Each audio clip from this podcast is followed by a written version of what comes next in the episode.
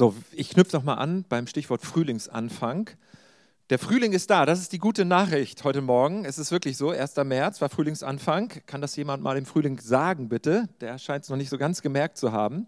Aber Fakt ist, meteorologisch ist der Frühling da.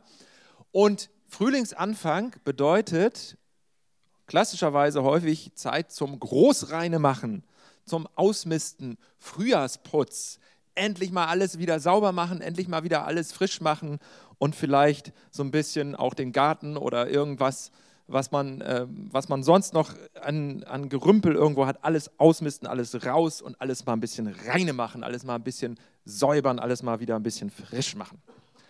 Reine machen, Großreine machen, das ist das Stichwort heute. Und in dieser Story, die ich heute euch gerne zeigen möchte, mit euch bedenken möchte, mistet Jesus aus. Es ist ein Großreine machen. Er reinigt ein Haus, er reinigt den Tempel, so heißt es auch, die Tempelreinigung. Aber meine Leitfrage dabei ist, wenn wir das gleich bedenken, wenn wir das gleich angucken und lesen und hören, meine Leitfrage lautet, wovon reinigt Jesus den Tempel eigentlich? Wir werden das gleich angucken, wir werden das gleich sehen, wie die Geschichte aufgeschrieben ist und mitgeteilt wird. Aber die Frage im Hinterkopf ist, wovon reinigt Jesus eigentlich das, wo die Leute hinkamen zum Beten, wo sie sich getroffen haben, wo sie Opfer gebracht haben, wo sie in Gottes Gegenwart gekommen sind. Was ist der Punkt eigentlich? Was ist das? Und Jesus, werden wir auch gleich sehen, war ziemlich verärgert. Wozu hat er diesen Ärger eingesetzt? Wozu, warum war er so verärgert? Und was ist der Punkt, was er da wollte? Es ist auf den ersten Blick vielleicht ganz einfach und ganz leicht zu erklären und manche erklären das auch ganz einfach und manche sagen auch, naja klar, Jesus wollte, dass Leute ein reines Leben führen für ihn mit Gott, dass sie also befreit sind von allem Weltlichen oder von allem ja, Kompromissen oder allem Schwierigen, wo Leute dann vielleicht doch nicht so ganz ihr Leben gut geregelt haben. Nein, er wollte das so ganz rein haben, ein, dass Menschen ein reines Leben führen. Ein hm, schon in Richtung perfektes Leben, ein vollkommenes Leben führen. Und deswegen hat er das, was da nicht reingehört, alles rausgeschmissen. Und das führt dann dazu, dass man diese Geschichte so auslegt, dass man sagt, das ist im Grunde genommen so eine Art Botschaft, Jetzt überleg doch mal, was du alles in deinem Leben an ja, so ein bisschen Unrat oder ein bisschen Müll oder ein bisschen Dreck angesammelt hast. Und das können Haltungen sein wie Stolz, wie Neid, wie Habgier, wie verschiedenste, ja, ein bisschen destruktive Haltungen in deinem Leben. Es können auch Taten sein oder Taten, die du unterlassen hast, wo du sagst, Mensch, da hätte ich mich einsetzen sollen, da habe ich gar nicht mich eingesetzt oder da habe ich nicht für jemanden äh, etwas gesagt oder getan, was ich vielleicht hätte tun sollen oder sagen sollen. Also so könnte man das Ganze auslegen und so wird es auch häufig ausgelegt. Wird häufig gesagt, ja, das ist so eine Art, eine Chance, jetzt auch in der Fastenzeit einen Beichtspiegel zu nehmen, zum Beispiel Beichtspiegel heißt so zu gucken, ne, wie steht es um mich und wie steht es um mich und Gott. So, nehmen wir die zehn Gebote als Beichtspiegel, gehen wir die durch und gucken mal, wie ist das in meinem Leben. Oder es gibt auch eine ganz alte Tradition, haben wir äh, beim Zellteam-Treffen in dieser Woche mal betrachtet. Es gibt so eine uralte äh, Kategorisierung von verschiedenen Sünden, die sieben Todsünden. Die könnte man auch mal nehmen und sagen, die sieben Todsünden, wie stehe ich da? Ja, und schon kommt man dahin und sagt, Jesus möchte, dass wir unser Leben verbessern, dass wir bessere Menschen werden. Ja, dass wir moralisch, dass wir ethisch besser, korrekter und auch übereinstimmen damit Gott leben. Natürlich ist das ein Wunsch Gottes, natürlich ist das nicht verkehrt. Nur meine Frage ist, äh, was ist das Wesen dieser Begebenheit und was ist das Herz Gottes in dieser Geschichte? Und ich würde äh, mir wünschen und mein, mein Gebet ist das auch, dass wir zum Herz dieser Geschichte vordringen und zum Herz Gottes kommen und dass wir nicht an Moral und Appellfragen stehen bleiben, so wie häufig auch christlicher Glaube verstanden wird die Leitfrage nochmal im Hinterkopf, für euch jetzt nochmal. Wovon reinigt Jesus den heiligen Bezirk, das Haus Gottes, den Tempel? Wovon? Und um sich das Ganze nochmal ein bisschen anschaulicher vor Augen zu führen, hätte ich gerne so eine kleine ja, Mitmachübung. Wollen wir mal gucken. Ähm, natürlich alles freiwillig, aber Die Idee ist die, ich lese gleich die Geschichte vor. Wenn du möchtest, schließ mal deine Augen und höre die Geschichte, aber höre sie nicht nur, sondern sieh die Geschichte. Sieh mal, was da passiert, welche Szenen da ablaufen. Guck mal genau hin, was du in deinem inneren Auge siehst. Was geschieht da? Welche Situation passiert? Das ist eine Geschichte mit Dynamik und Bewegung, da passiert viel. Und dann behalt auch mal, wenn du möchtest, behalt mal eine Szene in deinem Kopf. Behalt mal eine Situation, die du siehst in deinem inneren Auge. Behalt die mal so im Sinn und beschreib die mal in den Details vor dir selber. Und ich werde danach kurz das Mikro freigeben. Und wenn du möchtest, darfst du auch sagen den anderen, wie hast du diese Szene gesehen? Was hast du da ähm, erblickt? Vielleicht auch Geräusche gehört, vielleicht auch Gerüche, die da waren. Wie hast du das, was du da für ein Bild in deinem Kopf hast, wie hast du das, wie, wie würdest du das beschreiben? Also, verständlich, so, okay? Ja, also wer möchte, Augen zu, ich lese und versuche mal zu sehen, was da passiert und versuche dann mal eine Szene, dir ein bisschen näher vor Augen zu malen und festzuhalten. Als das Passafest näher kam, ging Jesus hinauf nach Jerusalem. Im Vorhof des Tempels sah er die Händler, die dort Rinder, Schafe und Tauben verkauften. Auch die Geldwechsler saßen dort an ihren Tischen. Da machte er sich aus Stricken eine Peitsche und trieb sie alle aus dem Tempelbezirk mitsamt ihren Rindern und Schafen. Er fegte das Geld der Wechsler zu Boden und warf ihre Tische um. Den Taubenverkäufern befahl er, schafft das hier weg, macht aus dem Haus meines Vaters keine Markthalle. Seinen Jüngern kam das Wort aus den heiligen Schriften in den Sinn. Die Liebe zu deinem Haus wird mich noch umbringen. Die führenden Männer fragten ihn, woran können wir erkennen, dass du so etwas tun darfst? Gib uns ein Wunderzeichen als Beweis.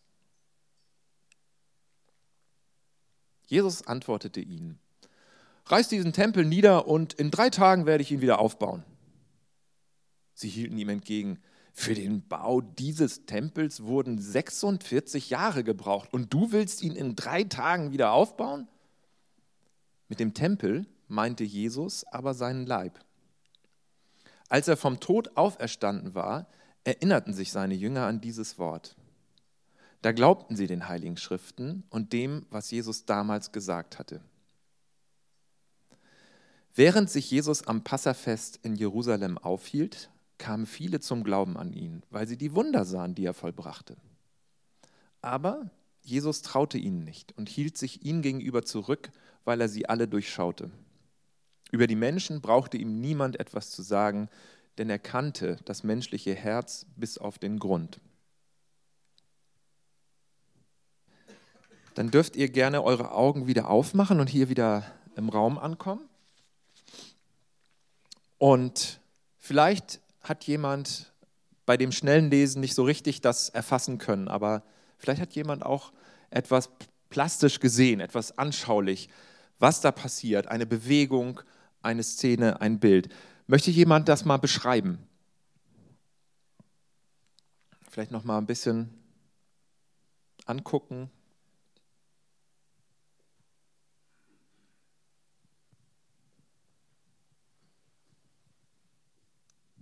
Also mir ging es so, dass ich äh, in dem Augenblick schon bevor du das vorgelesen hast, weil man die Geschichte ja im Kopf hatte, flogen für mich so Geldstücke in Zeitlupe durch die Luft und sie drehten sich irgendwie und es äh, spiegelte sich halt die Umgebung da drin und so weiter. Also ähm, es lief so ein innerer Film einfach ab, ne? dass das Geld so aus der Gegend fliegt.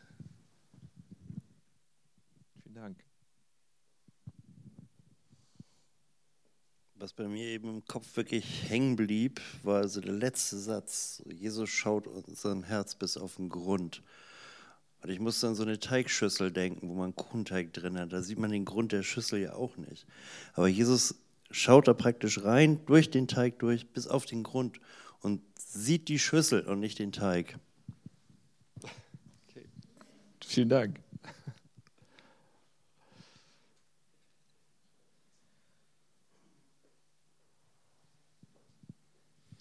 Mir war ganz eindrücklich dieses Bild mit den Tauben. Und zwar war für mich so, dass die, dass die Tauben freigelassen worden sind und durch den ganzen Raum geflogen sind. Und, und äh, also so diese Aufgeregtheit der Tauben, so frei zu sein.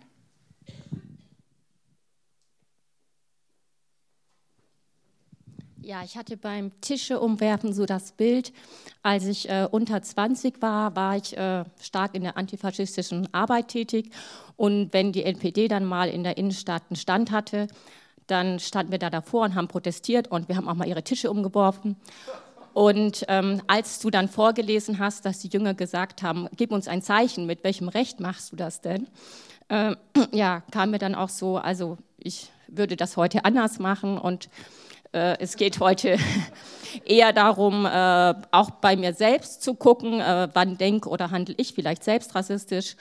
Und ja, die Methoden haben sich auch geändert.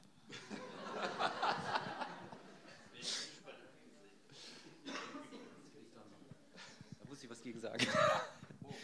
Ja, ähm, also bei, bei mir war es quasi andersrum. ich, hab, ich bin hängen geblieben bei diesem Bild, dass er die aus dem ganzen Tempelbezirk rausgeschickt hat. Also dass er nicht sich damit äh, begnügt hat zu sagen, so jetzt haut mal ab hier, sondern dass er quasi ihnen nachgegangen ist, bis sie wirklich, also wirklich äh, hinter die Mauern, also ich habe dann so, ich weiß nicht, ob ihr so, so antike Städte kennt, also als wenn das da so durch die, durch die kleinen Gässchen ging, aber wirklich bis das eine, das Ende des Bezirks erreicht war und dann war es okay. Aber die mussten wirklich äh, weg, die Jungs. Das war mein Bild. Ja, also ich muss sagen, mir ist dieses Bild von diesem Jesus fegt das Geld einfach weg richtig im Kopf hängen geblieben, denn gerade heutzutage erlebt man ganz oft, dass Geld wirklich so für einige Menschen das Wichtigste im Leben ist und Jesus fegt es einfach weg wie Dreck. Und das ist das, was mich daran so bewegt. Keine Ahnung, ähm, in dem Moment, wo du vorgelesen hast, dass dieser Prachtbau, der in 46 Jahren aufgebaut worden ist, ähm, abgerissen wird, war das, als wenn ich, keine Ahnung, eine Sprengung sehe und alles wird Erdboden platt. Und ähm, dann wurde ja noch die Erklärung vorgelesen, dass Jesus von sich selber sprach. Und im Nachgang habe ich gedacht, ich habe, bevor ich zu euch gekommen bin, bevor ich zu uns gekommen bin, äh, äh, einen Ausstieg gebraucht aus so ziemlich allem, was ich vorher an Formen und Traditionen und Gewohnheiten angesammelt hatte. Und das ist, ich lasse das mal wie ein Fragezeichen stehen. Mhm. Vielen Dank. Ich habe mir die Geräuschkulisse vorgestellt. Also äh, irgendwie Rinder, die rausgetrieben werden, die in Panik fast sind, Schafe, Tauben, die rumflattern, äh, die Tische, die umgeschmissen werden, die machen ja auch ordentlich Geräusch. Dann hatte ich mal eine Hose, wo in der Tasche ein Loch war und das Geld fiel raus. Alle guckten hinterher, oder ich guckte hinterher, wo ist mein Geld, wo ist mein Geld, in welche Ritzen gefallen und das äh, auf diesen Tischen voll mit Geld, das muss geklimpert haben ohne Ende. Und dann die Kühe und die Schafe und alles dazu. Also eine Geräuschkulisse und zwischendurch noch die Schläge vielleicht von seinem Strick. Also Wahnsinn.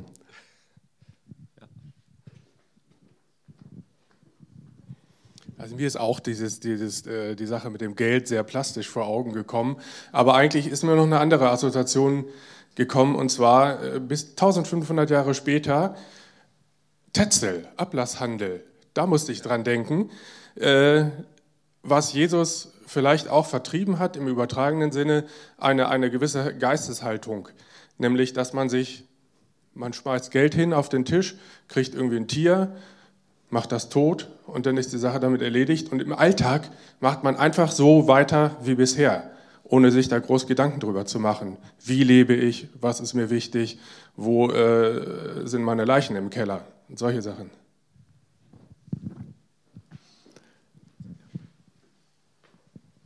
Ähm, ja, ich hatte vor Augen, ähm, wie äh, die Menschen ähm, so vor diesen Tischen so gewartet haben, bevor Jesus gekommen ist. Ein bisschen so wie im Supermarkt, so mit, mit ihrem Geld so in der Tasche und äh, vielleicht so überlegt haben, okay, welches Tier kaufe ich jetzt heute? Also wie, wie viel habe ich gesündigt oder also wie viel Geld soll ich ausgeben? Also ähm, und äh, so, ja, diese Szene ein bisschen so wie in einem Supermarkt kam mir vor. So. Vielen Dank. Noch, noch eine, und dann schließen wir mal die Rednerliste. Das ist eine total coole Mitmachpredigt heute. Ich bin begeistert. Ähm, ich habe so die Wut nachempfunden, die Jesus hatte, äh, wie sauer er war in dem Moment. Und ich fand das danach so angenehm, dass wir einen Gott haben, der so menschlich ist und ähm, alles versteht, was wir selber empfinden. Das fand ich sehr, nochmal sehr eindrücklich und sehr angenehm, das so in den Alltag mitzunehmen. Vielen Dank. Total klasse, wenn die Gemeinde ihre eigene Predigt macht. Einfach super, großartig. Ich möchte noch ein bisschen weiter das ähm, weiter vor, also fortsetzen, was wir schon alles so zusammengetragen haben mit der Leitfrage, wovon reinigt Jesus den Tempel? Ähm, die ganzen Szenen, die sind total lebendig und total anschaulich und so weiter. Ähm, aber jetzt muss ich mal eben draufdrücken. Achso, genau. Ähm, mir ist aufgefallen beim Lesen ein paar Sachen, die so ein bisschen ja, eigenartig sind. Auf die möchte ich gerne mal hinweisen. Also einmal es wird ja, das ganze Ding wird ja Tempelreinigung genannt. Als ob Jesus den Tempel reinigt. Ja, es ist auch so. Aber auf der anderen Seite scheint er gar nicht so ganz großen Respekt zu haben vor dem Tempel, wahrscheinlich schon, aber er redet auch ziemlich fast schon flapsig darüber. Und er sagt, ähm, hier an dieser Stelle, Vers 20, für den, äh, nee, Vers 19, reißt diesen Tempel nieder und in drei Tagen werde ich wieder aufbauen. Dann kommt der Kommentar, damit meinte er nicht den, das Gebäude, sondern er meinte seinen Leib. Okay, aber äh, überhaupt, dass Jesus so flapsig über den Tempel und redet und sagt, naja, dann reiß den mal ab, ne, ich baue ihn wieder auf. Und der Tempel, muss man dazu wissen, war das Herz des ganzen äh, Glaubenssystems. Es war, gab ein Reinigungssystem, wonach die Menschen dorthin kamen und was sie alles vollführen mussten, um in die Nähe Gottes zu kommen. Und es war ganz, ganz wichtig, dass der Tempel da war. Und Jesus redet da so drüber, naja, nicht, dann lass mal. Also das ist schon etwas, was verwunderlich ist. Und dann ist auch eine andere, ein anderer Kommentar, über den man stolpern kann, ist Vers 16. Schafft das hier weg, macht, nicht, macht aus dem Haus meines Vaters keine Markthalle. Also da geht es um so ein Handelssystem. Einmal geht es darum, den Tempel, den könnt ihr ruhig abreißen und bauen wieder auf. Dann geht es um so ein Handelssystem. Das haben wir auch in den ähm, ganzen Beschreibungen eben schon gehört, wie das Geld durch die Luft fliegt. Das soll nicht sein. Es geht nicht um ein Handelsabkommen mit Gott. Du stehst nicht mit Gott in, einem Handels, in einer Handelsbeziehung. Gott tut was für dich und du tust dann im Gegenzug etwas für ihn, so wie die Marktwirtschaft funktioniert. So ist es mit Gott nicht.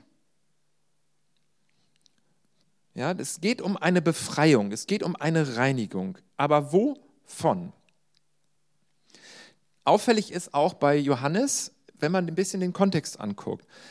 Johannes, das Evangelium, hat 21 Kapitel und diese Geschichte kommt im zweiten Kapitel. Bei den anderen wird diese Geschichte auch erzählt. Bei Matthäus, Markus und Lukas kommt jeweils diese Geschichte vor. Aber am Ende vom Leben und von dem Wirken von Jesus. Und diese Begebenheit führt dazu, dass er von den römischen Autoritäten verhaftet wird und verurteilt und letztendlich dann auch ans Kreuz geschlagen wird. Das ist ein Auslöser, der das Ganze bis zum Kreuz bringt. Hier ist es aber am Anfang. Das heißt, Johannes, entweder gut, man könnte sagen, dass er hat das öfter gemacht und die Leute im Tempel, die waren da schon drauf eingestellt. Ach, jetzt kommt wieder dieser Prediger aus Nazareth, jetzt macht der wieder Ärger, alle Mann in Deckung oder so. Vielleicht hat er das öfter gemacht. Man weiß es natürlich nicht, es ist nicht auszuschließen, dass er das öfter gemacht hat. Aber wahrscheinlicher ist, dass alle dieselbe Begebenheit im Kopf hatten, weil das so ein einschneidendes Erlebnis war, so wie früher die alten Propheten auch für Reinigung der Gottesbeziehung sorgen wollten, des Volkes. Und das war so eindrücklich, aber Johannes hat es an einen anderen Platz geordnet aus inhaltlichen Gründen, weil das zum Herz Gottes führt, weil das zum Herz der Aufgabe von Jesus führt und weil es um eine Befreiung geht, Nicht um dann moralisch und haltungsmäßig und verhaltensmäßig sich zu optimieren und besser zu leben und gereinigter zu leben und einen Appell zu befolgen, jetzt werd doch mal besser, sondern im Gegenteil, das Reinigungssystem abzuschaffen. Es wird überflüssig, denn eigentlich waren die Geldwechsler wichtig und eigentlich waren die Opfertierverkäufer wichtig. Die mussten da sein, weil die Leute pilgerten aus weit entfernten Gebieten dahin nach Jerusalem in den Tempel und die konnten natürlich nicht die ganze Strecke über ein Tier mitschleppen. Und deswegen hat man da Tiere gekauft zum Opfern. Und Geldwechsler musste es geben, weil die unreine Währung der Römer durfte man nicht im Tempel benutzen. Deswegen wurde diese Währung getauscht. Es musste ein, es durfte nicht der, das Bild des Kaisers auf der Münze sein. Deswegen gab es Geldwechsler. Das war alles wichtig. Warum, warum schmeißt Jesus das alles über den Haufen? Was soll dieser symbolische, dieser Akt? Was soll das? Wir nähern uns, wir nähern uns dem Herz des Ganzen. Wenn das eine Tempelreinigung sein sollte, eine Wiederherstellung des Tempels, dann gibt es noch eine Frage. Und zwar, warum hat Jesus davor, da wird nämlich die Geschichte von der Hochzeit zu Kana erzählt, warum hat Jesus dann davor in dieser Geschichte Reinigungsgefäße benutzt, die ganz wichtig waren, um einen reinen Stand vor Gott zu haben? Er hat die Reinigungsgefäße benutzt und gesagt, füll da mal Wasser rein und dann hat er daraus Wein, dann ist daraus Wein geworden.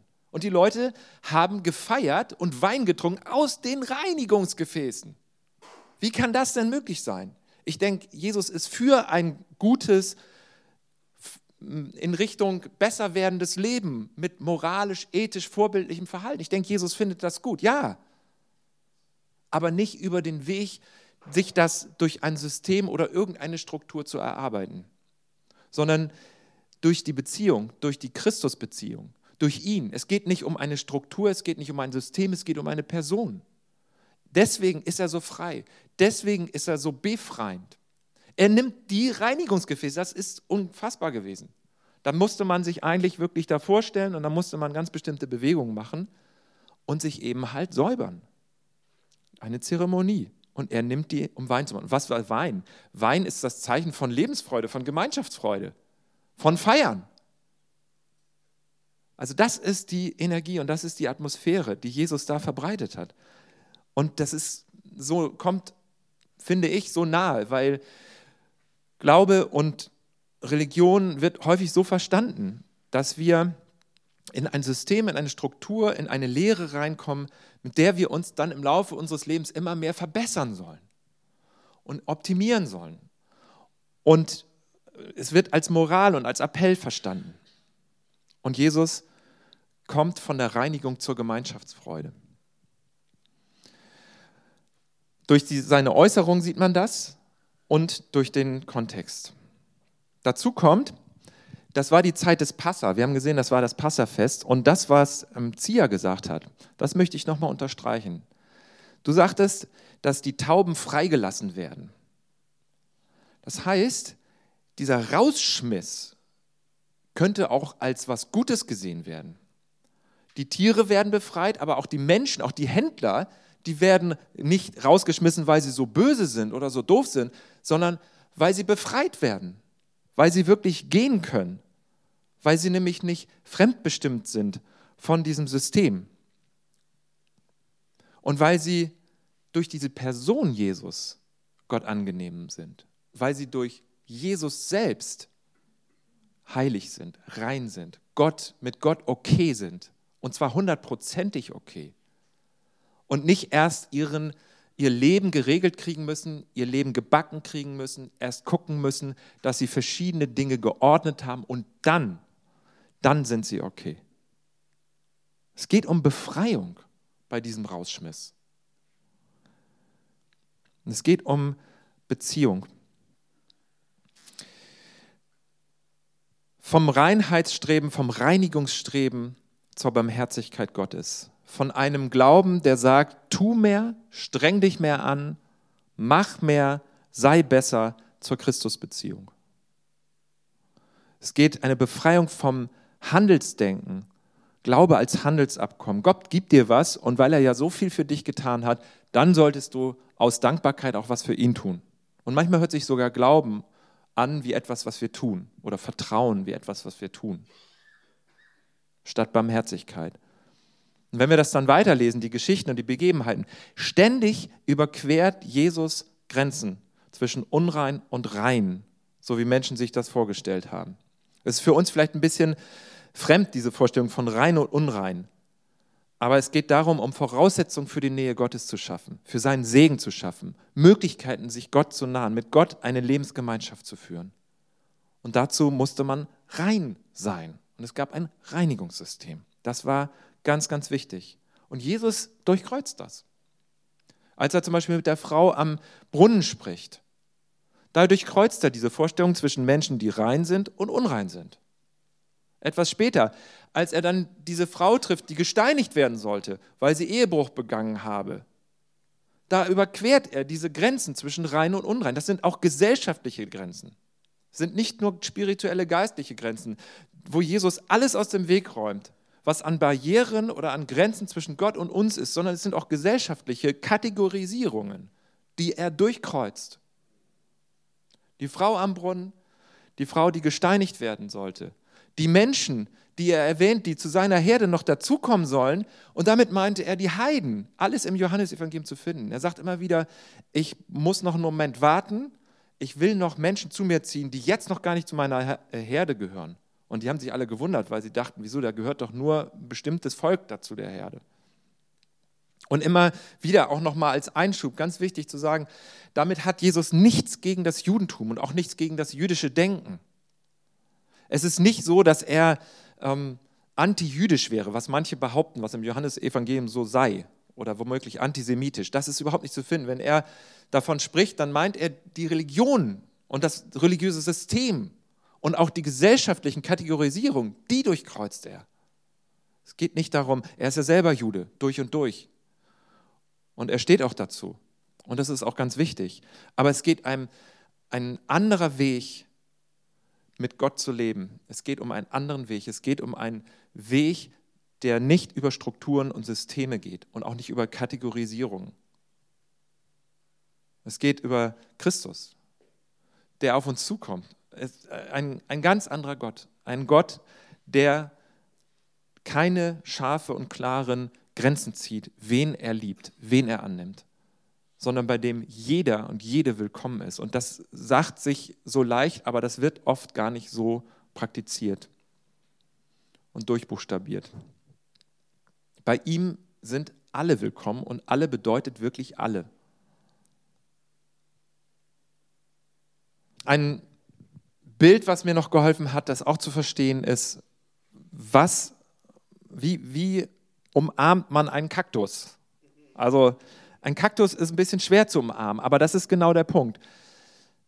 Wenn man, wenn man für sich selber ein gutes Leben hat oder auch ein besseres Leben hat und vielleicht auch denkt, oh, ich bin auch mit Gott gut am Start, aber man ist irgendwie stachelig, man, man, ist, nicht, man ist nicht geöffnet, dann ist, isoliert man sich, dann isoliert das Ganze und führt nicht in die Gemeinschaft. Aber wenn man dreckig ist, wenn man schmutzig ist, wenn man in den Dreck gefallen ist und wenn man Lumpen anhat, dann kann man umarmt werden. Es ist leichter, jemanden, der dreckig ist, zu umarmen, als einen Kaktus. Und dieses Bild, das ist dazu gedacht, zu sagen, ja, guck mal, ich kann ganz rein sein, ich kann ganz gut sein, ich kann mein Leben genießen, auch mit Gott, aber mir fehlt dieses Angenommensein und diese Gnade und dieses Hingetriebensein zu Jesus, weil ich es letztendlich gar nicht so wirklich brauche. Aber wir brauchen es. Und ich glaube, das wollte Jesus damit zeigen. Er weiß, was in den Menschen ist. Wir sehen das in Vers 25. Über die Menschen brauchte ihm niemand etwas zu sagen, denn er kannte das menschliche Herz bis auf den Grund. Er weiß, dass wir nicht perfekt sind. Und das ist die Botschaft. Und das ist das, worüber ich mich sehr freue, dass Jesus das Reinheitsdenken und das Appelldenken und Moraldenken kritisiert und alles umstößt, was uns im Wege steht in einer Lebensgemeinschaft mit Gott und auch gesellschaftliche Kategorisierungen überwindet. Ich würde gern beten mit uns und dann gehen wir nochmal zusammen in eine Zeit, wo wir mit Liedern weiter beten können. Danke, Jesus, dass wir nicht warten müssen, bis wir unser Leben besser geregelt kriegen. Danke, dass du, Gott, dich uns zuwendest durch Jesus. Danke, dass du Systeme und Strukturen über den Haufen schmeißt, mit denen wir versuchen, uns selber gut zu ordnen.